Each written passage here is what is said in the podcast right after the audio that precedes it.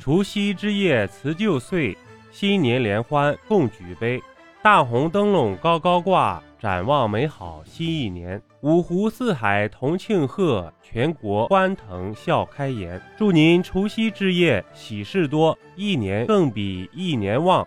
二零二二年虎年春节到了，春节是我们老百姓最大的节日，家人团聚，吃喝玩乐，开心又开怀。刚才看了一个热搜，上面说除夕夜不穿裤头。来年可以不吃苦头，然后就有网友调侃说套头上寓意好兆头，还有网友说除夕那天不吃饭就预示着新年没有烦恼，五花八门。虽然说是调侃玩笑，除夕这一天要做的五件事，第一件，大年三十要贴年红，就是贴对联、门神、福字、窗花、年画等等。正确的贴年红是除夕上午六点到十点钟的时间，家中不管是新宅老宅，都要在门口贴上福字，寓意新春纳福。第二件事是祭祖先，除夕祭祖是中国的传统，一方面是基于百善孝为先的传统观念。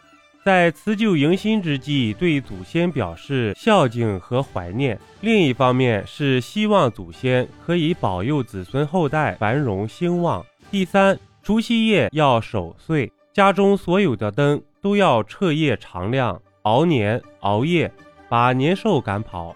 据说这样就会使来年家中财富满满，所以除夕夜就是我们合理合法熬夜的一天。让我们光明正大的跟着老祖宗的步伐一起熬夜吧。第四，除夕年夜饭，除夕这天当然要和家人一起团圆，吃好喝好。年夜饭的主食，北方是饺子，南方是汤圆。过年期间，鱼是必备菜，寓意年年有余。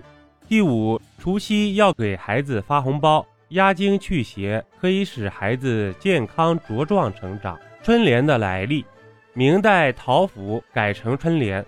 明代陈云瞻的《三云楼杂记》中记载，春联之设自明太祖时，帝都金陵，除夕前忽传旨，公卿士数家门口须加春联一副。帝微行时出现，朱元璋不仅亲自微服出城观赏笑乐，他还亲自提春联。他经过一户人家时，见门上不曾贴春联，便去询问，知道这是一家阉猪的，还未请人代写。朱元璋就特地为那阉猪人写了一副，是这样的：双手劈开生死路，一刀割断是非根。这样一副春联，意思贴切又幽默。